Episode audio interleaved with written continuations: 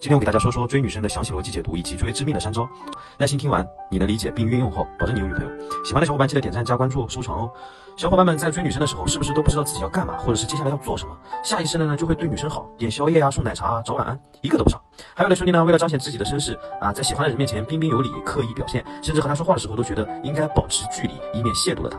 最后呢，还是落到一句我们不太合适，或者是发个好人卡就草草结束了，心里就有很多不解。我老实、专情又听话，我到底差在哪了？其实导致这种结结果的根本原因就是我们从小到大没有人和我们说过怎么恋爱、怎么追女生，不了解，顶多是从妈妈那里听到几句对女生好啊，买些东西什么的，或者是从电视剧看到一些简单的恋爱情节。今天常常我呢，就以我自身五年的身经百战的恋爱经验，给大家总结一下三招。第一招，不暴露需求感。举个例子啊。呃，有两款游戏，一个呢一刀九九九，极品装备满地爆；另外一个呢有任务有规则，环节关卡精心设计，玩着酣畅淋漓。这两款游戏我铁定选后者呀，前者很没意思，两分钟通关绝版，对吧？我就没有了动力。后者呢，在玩的过程中不断的发现新的东西，有进阶感。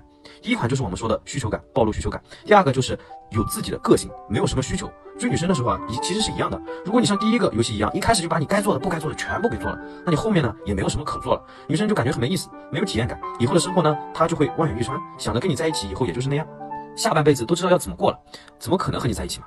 我们就应该像第二款游戏，不去做过多的事情，以朋友的方式去相处，在相处的过程中啊，让他发现，哎，你的好，你有个性，不跪舔，幽默，他说的你都懂，你说的呢，他也明白，相处着舒服，你这就成功了一大步了，你就从他大众的追求者里面已经脱颖而出一半了。第二招，勾起他的征服欲，还是拿游戏举例子啊。好的游戏中好装备，就对应追女生中的征服欲。我们想要好的装备，是因为我们想要好的装备在游戏中能够更好的征服这款游戏。对应到追女生是一样的，追女生就是要做到偶尔拒绝她。你对她的好啊，她不是那么容易就得到的啊。和别人你是不一样的，你是有不可替代性的。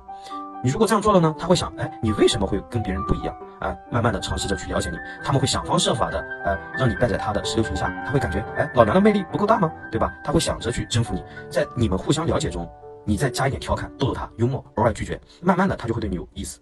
做好这一点啊，必须得有刚才说的第一招作为基础。第三招，情绪投资，这个很好理解啊。我还是继续拿游戏做举例子，一个游戏环节经典，关卡丰富，装备华丽，你肯定想继续玩下去，玩久了呢，也不舍得丢了。但是呢，大家都觉得是因为我玩久了，我才不舍得丢这款游戏。其实并不是，主要原因是因为你在这款游戏中，你经历了保装备时、通关时的喜悦，和你队友坑你时你的愤怒，还有你失败时的沮丧。你从这款游戏中体验到了哎喜怒哀乐，花费了时间精力，统称为情绪投资，这才是。你不想丢的根本原因，追女生也是一样的，在她一开始对你聊天的时候啊，你惹她生气的时候呀，还有你逗她哈哈大笑的时候，你认真听她讲过去的时候，她了解你的时候，对你产生情绪的时候，都是她在为你投资，为你情绪投资。我们要做的就是让她多产生一些情绪上的波动，久而久之呢，你们在一起是必然性的。